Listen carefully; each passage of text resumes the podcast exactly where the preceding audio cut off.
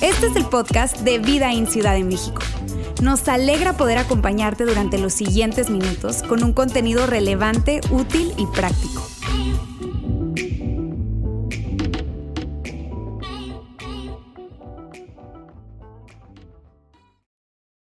Amigos, se llegó uno de los momentos más padres de la reunión, que también me encanta, y es el momento del mensaje. Eh, quiero darte la bienvenida si vienes por primera vez, porque por ahí vi que eh, ya avanzadita la reunión estuvieron llegando bastantitas caras que no conozco, personas que no ubico, y de verdad, gracias por estar con nosotros nos haces el domingo, todo lo que hemos hecho tiene valor si alguien más, alguien por primera vez, eh, se da la oportunidad de explorar su fe probablemente, de considerar cosas diferentes a las que ya eh, tienen en su vida. Así que de verdad, muchas gracias, valoramos mucho que estés aquí con nosotros. Mi nombre es Ulises y no tengo el gusto de conocerte, soy parte de los pastores de esta iglesia y hoy quiero eh, darte un resumen o una introducción acerca de esta serie que hemos estado llevando, que hemos llamado Investigando a Jesús. Es una serie que particularmente a mí me ha encantado. Hemos escuchado muchas historias de personas de cómo están viviendo esta serie y hoy estamos entregando la parte número 5 de esta serie. Quiere decir, justo como una serie de Netflix, ¿verdad? Llegaste a capítulo 5 de 6, así que ya casi está culminando esta serie. Si te has perdido alguno de estos mensajes, si te has perdido todo el todos los mensajes excepto este, yo quiero invitarte eh, así enfáticamente que tú puedas ir a tu aplicación de preferencia de podcast y puedas consultar nuestro podcast Vida en Ciudad de México y ahí puedas eh, ver, escuchar, mejor dicho, los eh, mensajes anteriores, ¿ok? Porque de verdad tienen mucho, mucho valor y sé que te van a dar muchísimo más contexto. Entonces, lo que voy a hacer ahora es que en dos minutos Espero, ¿verdad?, darte un resumen de cómo nos está yendo en esta serie, de por qué estamos haciendo esta serie y luego continuamos con el mensaje número 5 de, de este día. Bien, hemos estado diciendo lo siguiente, toda, toda, todo el cristianismo, todo lo que tiene que ver con nuestra fe, se basa más que en, un libro, se basa en una persona, en un individuo que tú y yo probablemente conocemos, que es Jesús de Nazaret toda nuestra fe, todo el cristianismo, la historia del cristianismo se basa en un individuo llamado Jesús de Nazaret. Y probablemente si tú eres alguien que está explorando la fe, que tienes un montón de dudas, te has hecho preguntas que suenan muy interesantes, que son muy padres para filosofar, eh, nada más a mí no me divierten tanto, ¿verdad? Pero claro que son preguntas que yo me he hecho y he respondido y han sido las siguientes. ¿Es, la Biblia algo real, es verídico, es algo digno de confianza? Eh, quizás te has hecho otra pregunta como eh, ¿Dios existe? ¿Alguien ha debatido y alguien ha conversado alrededor de esta pregunta y son preguntas importantes, son preguntas padrísimas para algunos que les gusta más filosofar y pensar y discutir alrededor de esto, pero nosotros hemos creído y hemos abrazado que hay una pregunta que debemos hacernos al momento de investigar acerca de la vida de Jesús, de lo que él vivió, de lo que él enseñó, de lo que él comunicó hace más de dos mil años. Y es esta pregunta que vas a ver en pantalla. ¿Será que Mateo, Marcos, Lucas o Juan son relatos confiables de eventos reales? Amigos, hemos estado diciendo que la historia de Jesús, de nuestro Salvador, si tú has abrazado esto como tu fe, está escrita en cuatro libros, Mateo, Marcos, Lucas o Juan. Y hemos dicho lo siguiente, si alguna de estas cuatro cartas tiene algo de veracidad, encontramos algo de seguridad en ella, vale la pena sentarnos y prestar atención porque es digno de confianza. Obviamente estudios han encontrado que las cuatro son dignos de confianza. Así que eh, eh, tiene todo el sentido y de hecho hemos estado agarrando esta historia, investigando a Jesús alrededor de una de las cuatro cartas, una de ellas que se llama Lucas, y que esta, esta persona, un doctor, súper, súper eh, detallista, súper metódico, estructurado, decidió y comienza su carta diciendo, muchos han escrito, muchos están tratando de documentar la vida de Jesús porque fue algo que revolucionó toda su generación y había mucha gente escribiendo y tratando de documentar todo lo que Jesús enseñó, vivió, lo que dijo que iba a hacer y lo que realmente hizo, milagros que sucedieron. Estuvimos hablando en diferentes eh, mensajes acerca de esto y por eso quiero nuevamente decirte, tienes que escuchar esta serie si has perdido alguno de estos mensajes y no los has escuchado. Así que eh, por eso hemos agarrado Lucas. Lucas es alguien que escribió de forma metódica, estructurada y dijo no quiero que se pierda nada. Obviamente creemos que hay mucho más que sucedió, pero él guardó o reflejó lo que consideraba más, más importante. Y otra cosa que hemos dicho es que cuando leamos eh, ahora Lucas 15, vamos a ver que Lucas, y quiero que lo vean desde este contexto, Lucas no estaba escribiendo hace dos mil años la Biblia que iban a tener en la mano eh, seguidores de Jesús o personas interesadas en Interlomas en 2023. No, cuando Lucas escribió esto, Lucas está escribiendo a Teófilo, un amigo, ¿ok? Que igual quiere conocer más y él dice, deja, espérate un tantito, tranquilo. Yo voy a empezar a, documentar todo esto. Te lo voy a entregar así masticadito, ¿verdad? A, B, C y D, cómo sucedieron las cosas. Aunque hay muchos libros que están rodando. De hecho, en ese entonces habían personas que estaban en vida y que habían caminado a la par de Jesús. Eh, habían personas, eh, o sea, habían testigos oculares de lo que Jesús demostró hacer y lo que él dijo. Entonces era súper relevante y es súper padre que tú y yo podamos continuar esta serie entendiendo que Lucas era esa carta que él estaba escribiendo a, Teófilo y no estaba hablando de todo un compendio de libros, sino eh, tratando eh, de manera fiel de documentar todo lo que, lo que Jesús hizo. Ok, la semana pasada Roberto nos entregó y nos habló de una de las parábolas más famosas y fue un gran mensaje, fue de verdad muy padre. Y esta semana o el día de hoy vamos a hablar de Lucas 15. Y yo quiero decirte algo. Nosotros normalmente tenemos una planeación de meses alrededor de las series y de quién comunica cada mensaje. Y Yair, ¿verdad? Eh, se posicionó desde, desde su autoridad y dijo, este mensaje es mío, este mensaje es mío. La verdad es que yo también he hecho eso, ¿verdad? Este mensaje es mío. ¿Y por qué estudio ahí? Es que, es que esto se, conecta con mi corazón, con mi propia historia. Hay algo muy especial de este mensaje con la historia de Yair y como equipo dijimos, es la mejor persona para comunicarlo. Estaba así planeado desde meses, pero lamentablemente ayer tuvo que salir a un viaje por trabajo. Así que eh, hace dos semanas planeamos que lo pudiese grabar y que pudiésemos tener este mensaje entregado por él. Él nos va a hacer saber por qué es tan importante, incluso cómo ese mensaje se conecta no solo con su vida, sino con la idea de empezar un movimiento que luego se convertiría en la iglesia Vida en Ciudad de México hoy. Por eso es tan importante, así que los voy a dejar con Yair en esta parte 5 de esta serie. Amigos, ¿qué tal? Espero que estén súper bien y sobre todo que estén teniendo una excelente experiencia en nuestra reunión de hoy. Antes de que cualquier cosa, yo quiero agradecerle a Pris y a todo el equipo que hizo posible que hoy podamos estar conectados de esta manera. De verdad a mí me emociona muchísimo que somos una iglesia que si bien nos unimos físicamente, seguimos siendo una iglesia a la distancia. Y para mí hoy es un privilegio el que pueda compartir con ustedes el mensaje el día de hoy. Saben, en Vidaín nos anticipamos muchísimo con los contenidos y con las series que preparamos y que compartimos en nuestros tres campus. Investigando a Jesús es una serie que decidimos desde el año pasado que haríamos. Y desde ese momento yo he tenido en mi corazón compartir el mensaje que quiero compartir con ustedes el día de hoy. Es un mensaje que está basado en algo que escribió Lucas. Como todos sabemos, estamos en Lucas. Y es algo que seguramente has escuchado. Yo escuché este pasaje decenas de veces desde niño, pero fue hasta hace aproximadamente unos ocho años que entendí algo de este mensaje, de este pasaje, que amigos cambió mi vida. Cambió mis horas, cambió mis días, definitivamente, y de muchas maneras cambió mis objetivos y mis metas en la vida. Y tiene todo que ver con lo que hacemos juntos como iglesia en Vidaín. Sobre todo tiene que ver con lo que valoramos y el enfoque que siempre quiero que tengamos como una iglesia, como una, una parte del movimiento de Jesús. Por eso era tan importante para mí el poder compartir el día de hoy. Saben, Lucas 15 nos habla de tres parábolas. Tres parábolas que Jesús comparte que en realidad son una misma, tienen el mismo mensaje, el mismo objetivo. Pero lo que yo quiero compartir contigo hoy no es tanto la parábola como tal, que claro, la vamos a ver, pero quiero que pongas atención al contexto de la parábola. De hecho, Lucas nos da el contexto. Yo creo que si Lucas estuviera con nosotros hoy, nos dijera, hey, pon atención al verso 1 y al verso 2 del capítulo 15. Porque ahí está el contexto y en el contexto vas a encontrar cuál es el punto de la parábola. Si Lucas estuviera aquí y nos dijera, mira, el punto de la parábola es el punto del por qué Jesús vino a este mundo. Es el punto de la vida, la muerte y el ministerio de Jesús.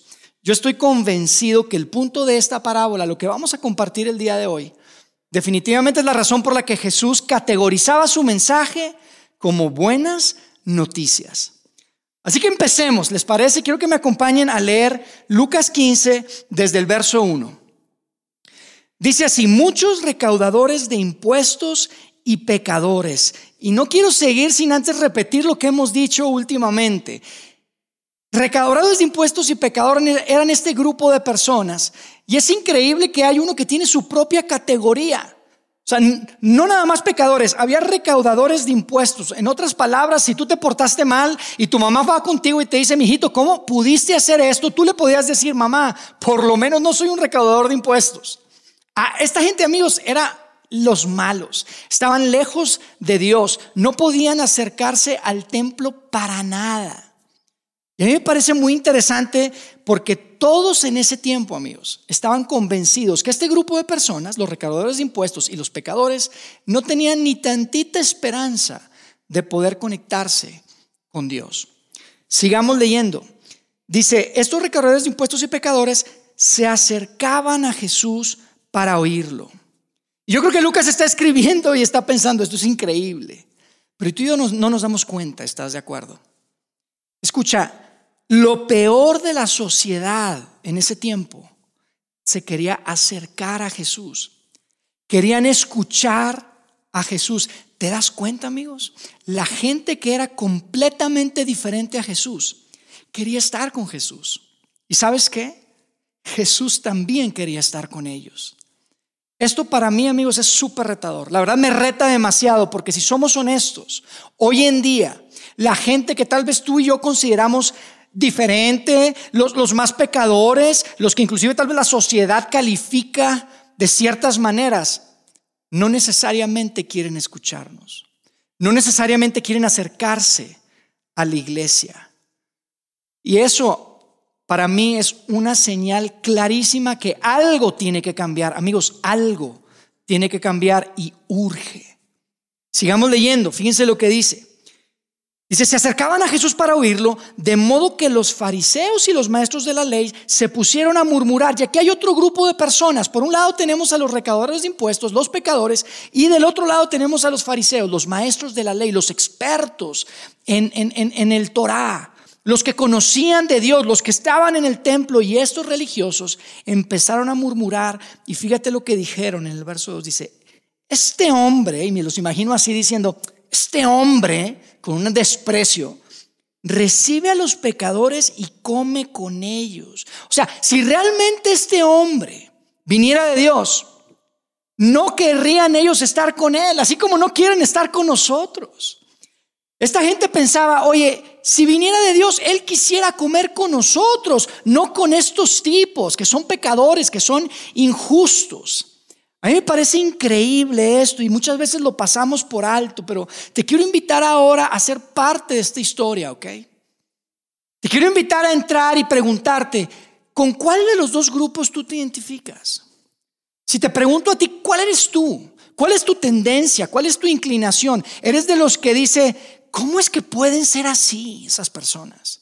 ¿Cómo es que pueden pensar así esas personas, aquel o aquella persona? O eres de los que tal vez piensa, mira, yo tengo muchas dudas, no sé de Dios. Por mi estilo de vida, yo creo que si Dios existe, mira, a mí no me ama. Por mi pasado, por lo que hago. Y sabes, te hago esta pregunta. Porque estos dos grupos de personas estaban confundidos de cómo era Dios. No sabían realmente cómo era Dios. Cada uno de ellos tenía algunas ideas, la verdad, bastante erradas, para serte honesto. Pero Jesús está a punto de explicarles cómo es Dios. Y Jesús lo hace con tres parábolas. Tres parábolas que te mencionaba hace un momento que tienen que ver con cosas valiosas que están perdidas. Tienen que ver con cosas que valen mucho, que son muy valiosas, pero que de alguna manera han sido separadas de su dueño. Y Jesús, siendo el, el gran comunicador que era, inicia poniendo a todo el mundo en la misma página. Y quiero que leamos cómo empieza esta primer parábola, que quiero que veamos juntos el día de hoy. En el verso 4 dice así, supongamos que uno de ustedes tiene 100 ovejas y pierde una de ellas. Y amigos, todos entendían de qué se trataba esta historia, porque en ese tiempo el tema de pastorear ovejas era muy común. Cuando Jesús les empieza a contar esta historia, dice, ¿qué harían si tienen 100 ovejas y pierden una? Todos al mismo tiempo dijeron, claro, pues dejo las 99 y voy a buscar la que está perdida. Tú y yo no lo entendemos porque no andamos por esta ciudad cuidando ovejas en la calle, ¿estás de acuerdo? Y yo creo que si tuviéramos 100 ovejas y nos dicen, imagínate que pierdes una, lo primero que piensas, si eres como yo, digo, bueno, pero tengo 99. ¿Qué importa que perdí una? Tengo tantas, es el 1%. Pero mira, para que nos podamos conectar con las emociones que Dios estaba provocando en esa audiencia, quiero que pienses en términos de hijos, tus hijas o tarjetas de crédito. Nunca me voy a olvidar ese día que me llama Karen a mi oficina y me dice, amor, Eugenio está perdido. Estaba en la plaza, estaba en Paseo Interlomas y me dice, Eugenio está perdido. Y estaba llorando, estaba, no, o sea, créeme, lo último que me iba a decir es, amor, ¿qué crees? Se perdió Eugenio, pero no te preocupes que Isabela está aquí conmigo. No, estaba completamente abrumada porque había perdido Eugenio y se fue y andaba buscando. Yo recuerdo que después me contaron la historia, dejó a Isabela y le dijo, no te muevas, la dejó sola y se fue a buscar, a correr a todas las puertas a Eugenio porque estaba perdido.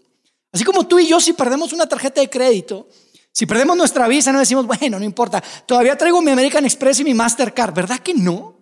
No hacemos eso. Amigos, eso que sientes cuando te cuento esto de mi hijo, cuando te imaginas que se te pierde una tarjeta de crédito y no tienes idea de dónde está, esa es la emoción que Jesús estaba provocando en esa gente cuando hablaba de las 99 ovejas, de las 100 ovejas y que se perdió una. El punto es este, amigo, y esto es muy importante. Cuando pierdes algo de valor, no te enfocas en lo que no está perdido. Cuando pierdes algo de valor, lo que no está perdido no te consuela. Esto es tan importante. Y Jesús tiene a todo el mundo en la misma página, escucha, todo el mundo y luego explica de qué se trata esta, esta parábola y les dice, les digo, que así también en el cielo habrá más alegría por un solo pecador que se arrepienta que por 99 justos que no necesitan arrepentirse.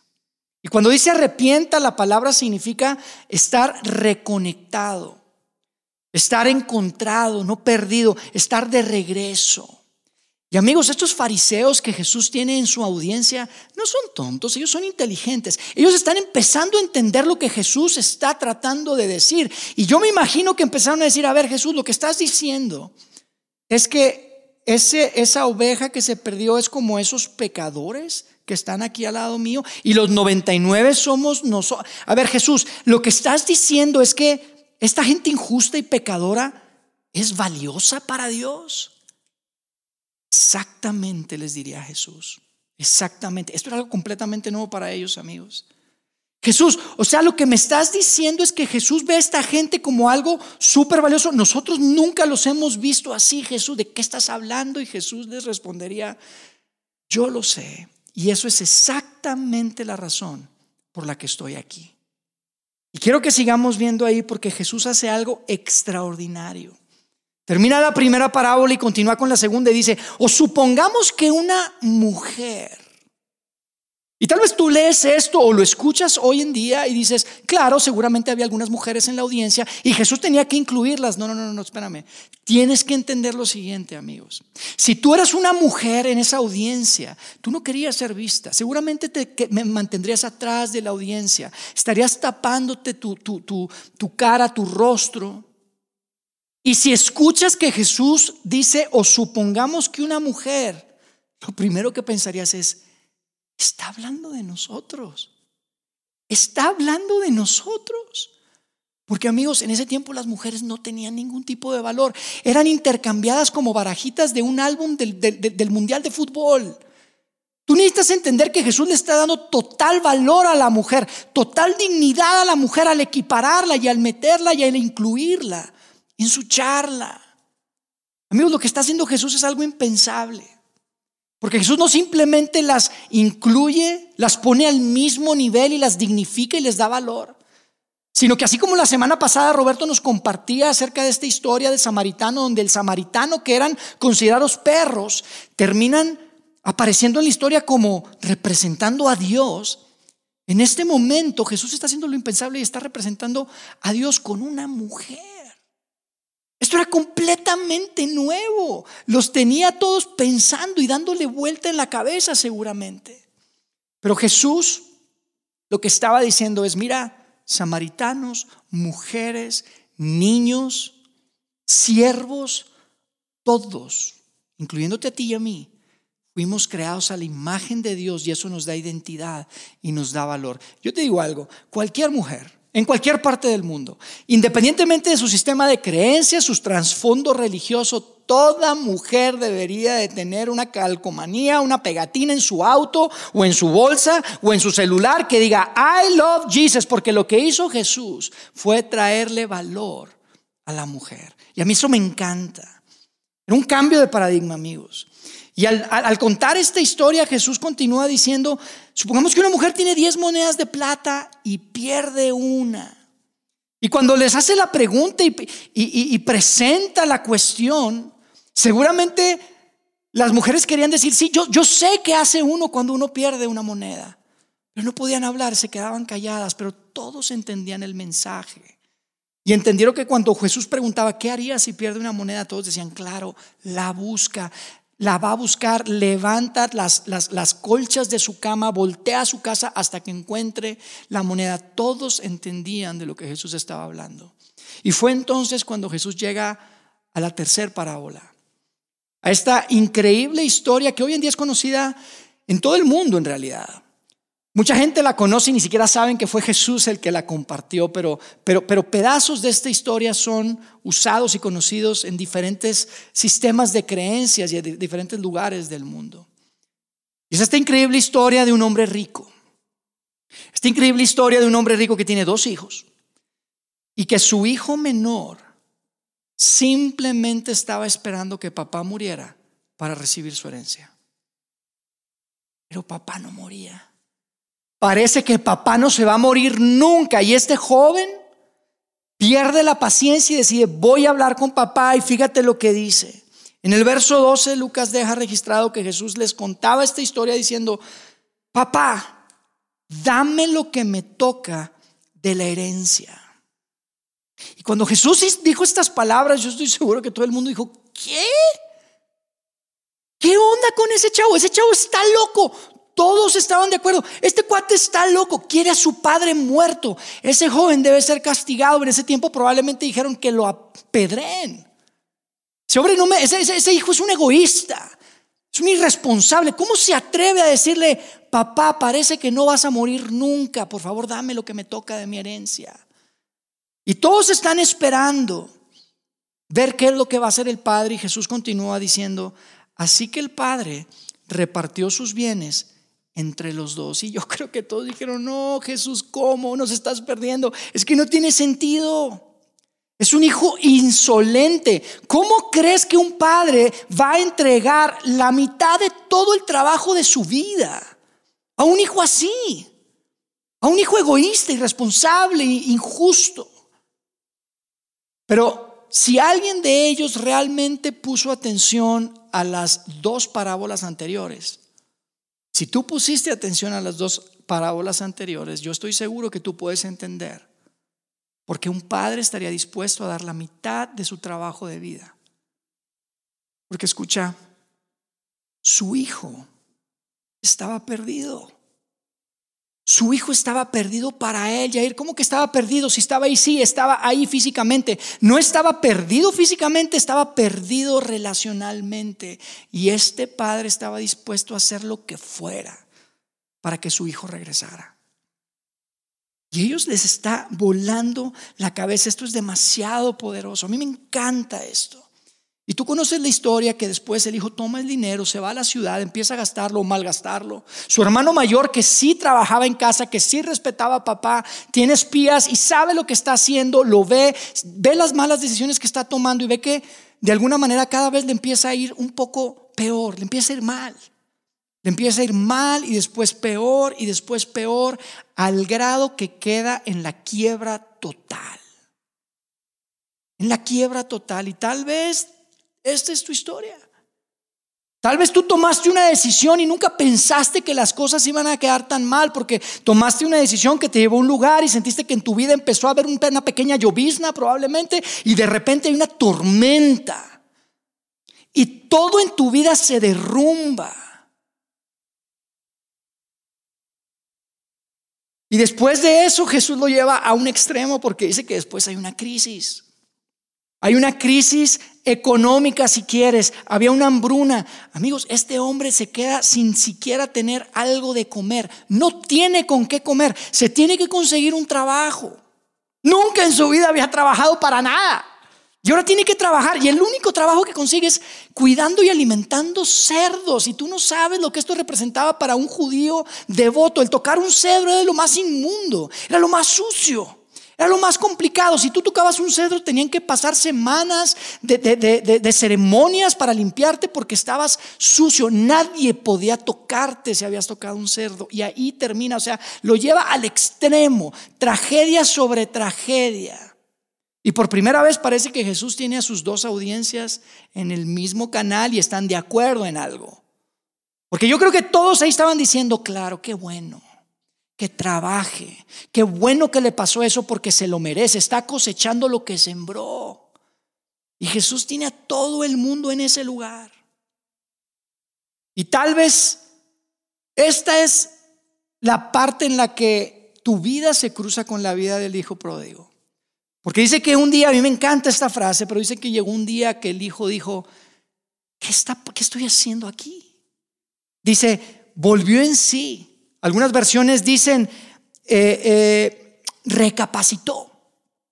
Hay, versiones que dicen por fin, finalmente recapacitó y se preguntó en qué momento y tal vez tú algún día recientemente, tal vez en este momento te estás levantando de tu cama en la mañana, te ves al espejo y dices, ¿en qué momento llegué a vivir esta vida? ¿En qué momento llegué aquí? ¿Por qué estas cosas que estoy viviendo? Esta no es la vida que yo soñé. Esto no es lo que yo quería. Yo te digo algo, amigo, no es casualidad que tú estés aquí el día de hoy. No es casualidad que tú estés escuchando o viendo este video. Porque sabes, yo creo que Dios te quiere decir algo a ti. Jesús está a punto de explicarnos cómo es Dios realmente. Y esto es para ti. Fíjate lo que dice. El hijo menor recapacitó y prepara un discurso y va de regreso a casa y Lucas registra lo que está pensando ese hijo. En el verso 18 dice, tengo que volver a mi padre y decirle, papá, he pecado contra el cielo y contra ti, ya no merezco que se me llame tu hijo. Trátame como si fuera uno de tus jornaleros. Así que emprendió el viaje. Amigos, el hijo está destrozado, tocó fondo y va de regreso a casa. Y toda la audiencia de Jesús cree que sabe qué va a pasar. Porque ellos saben lo que ellos harían, pero no tienen ni idea de lo que el Padre está a punto de hacer. Y no tienen ni idea de lo que el Padre que, Jesús está presentando acá va a hacer porque no tienen ni idea de cómo es Dios. En realidad están confundidos. Y Jesús se los va a explicar. Amigos, esta es la razón por la que Jesús contó esta historia. Esta es la razón por la que Jesús entró en nuestra historia. Y fíjate lo que dice. Porque Jesús te estaría diciendo, no te distraigas porque viene lo mejor, escucha. En el verso 20 dice, todavía estaba lejos su hijo, cuando su padre lo vio. Y yo quiero que te imagines la escena, a mí me parece tan emotiva esta escena. Imagínate la escena, está el padre viendo a lo lejos a su hijo y yo te pregunto, ¿tú qué harías?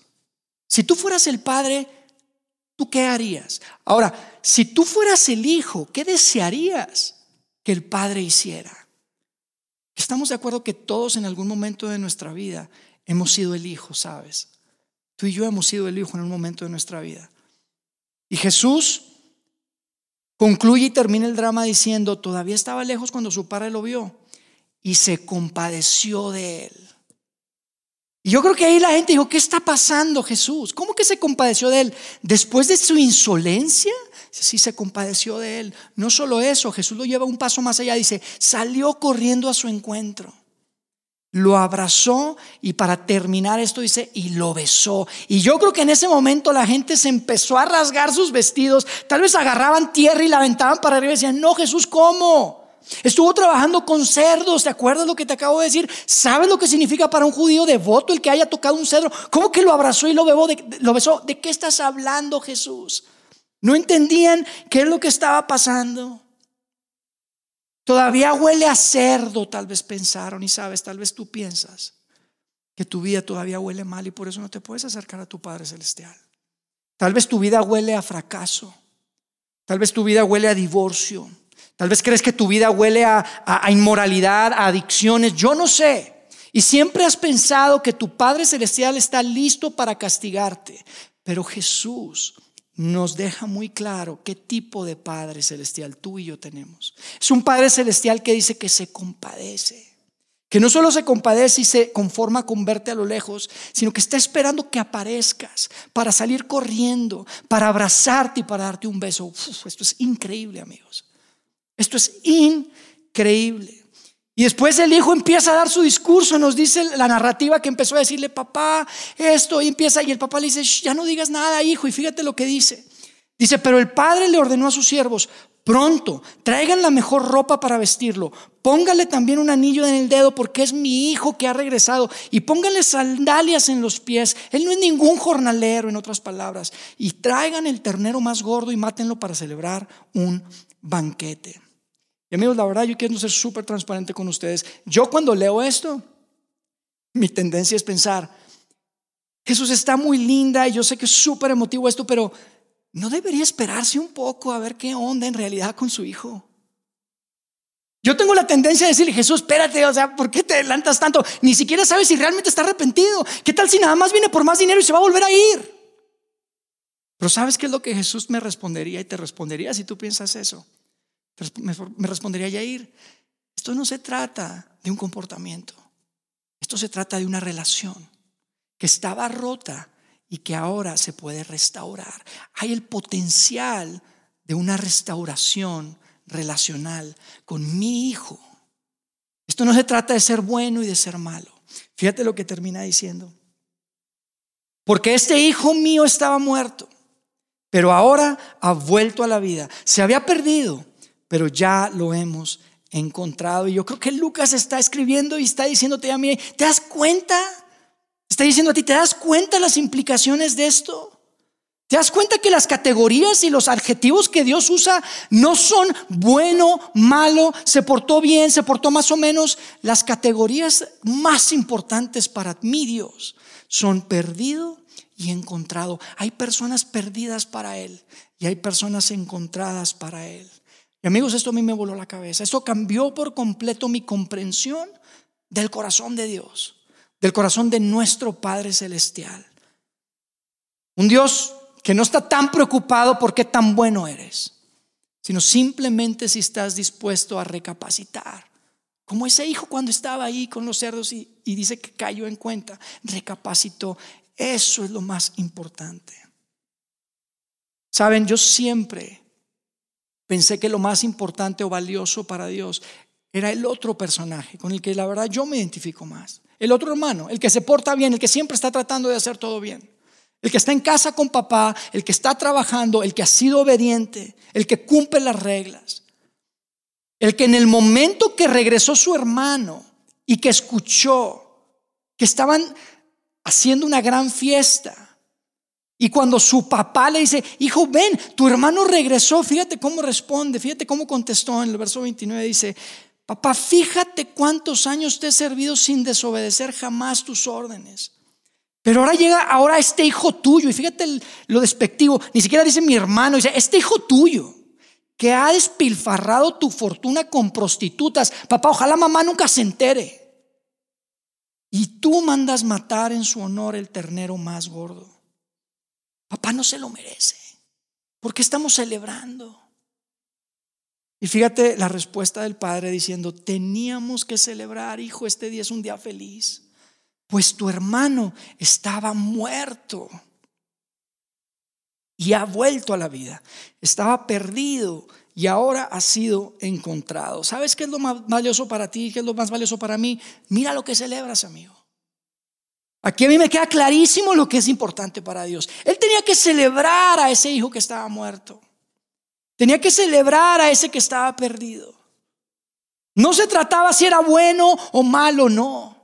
Se trataba que había alguien que estaba perdido y ahora regresa y es encontrado. Alguien que estaba desconectado y ahora está conectado nuevamente. Amigos, ¿qué tal si tú y yo tuviéramos la capacidad de ver a las personas así como Dios las ve? Que en lugar de pensar, ¿cómo pueden ser así? ¿Cómo pueden vivir su vida así? ¿Cómo pueden hacer eso? Podamos reflejar a nuestro Padre Celestial. Podamos ser esa iglesia que realmente Él quiere que seamos, reflejando su cuerpo. Amigo, lo más cercano que alguien va a estar de Jesucristo en este tiempo es cuando está cerca de nosotros como iglesia. Y eso es lo que quiero que defina nuestra iglesia. Ese es el enfoque que creo que tenemos que ver, sin duda, amigos. Yo estoy seguro que así como Jesús podía ver a los ojos a la gente tal vez más pecadora, más equivocada, más diferente si quieres, tú y yo podemos ser esa iglesia de brazos abiertos, ese lugar seguro en donde cualquier persona, por más rara, diferente, pecadora que se sienta, puede encontrar un lugar en donde tú y yo también podemos verlos a los ojos y decirles, hay un lugar para ti en este lugar. Este es un lugar para ti. Amigos, que tú y yo podamos ser y podamos reflejar ese Padre Celestial que no solamente está dispuesto a dar la mitad de su fortuna, de su trabajo de vida, que podamos ser como ese Padre Celestial que dio su vida entera por alcanzar a aquellos y aquellas que están perdidos.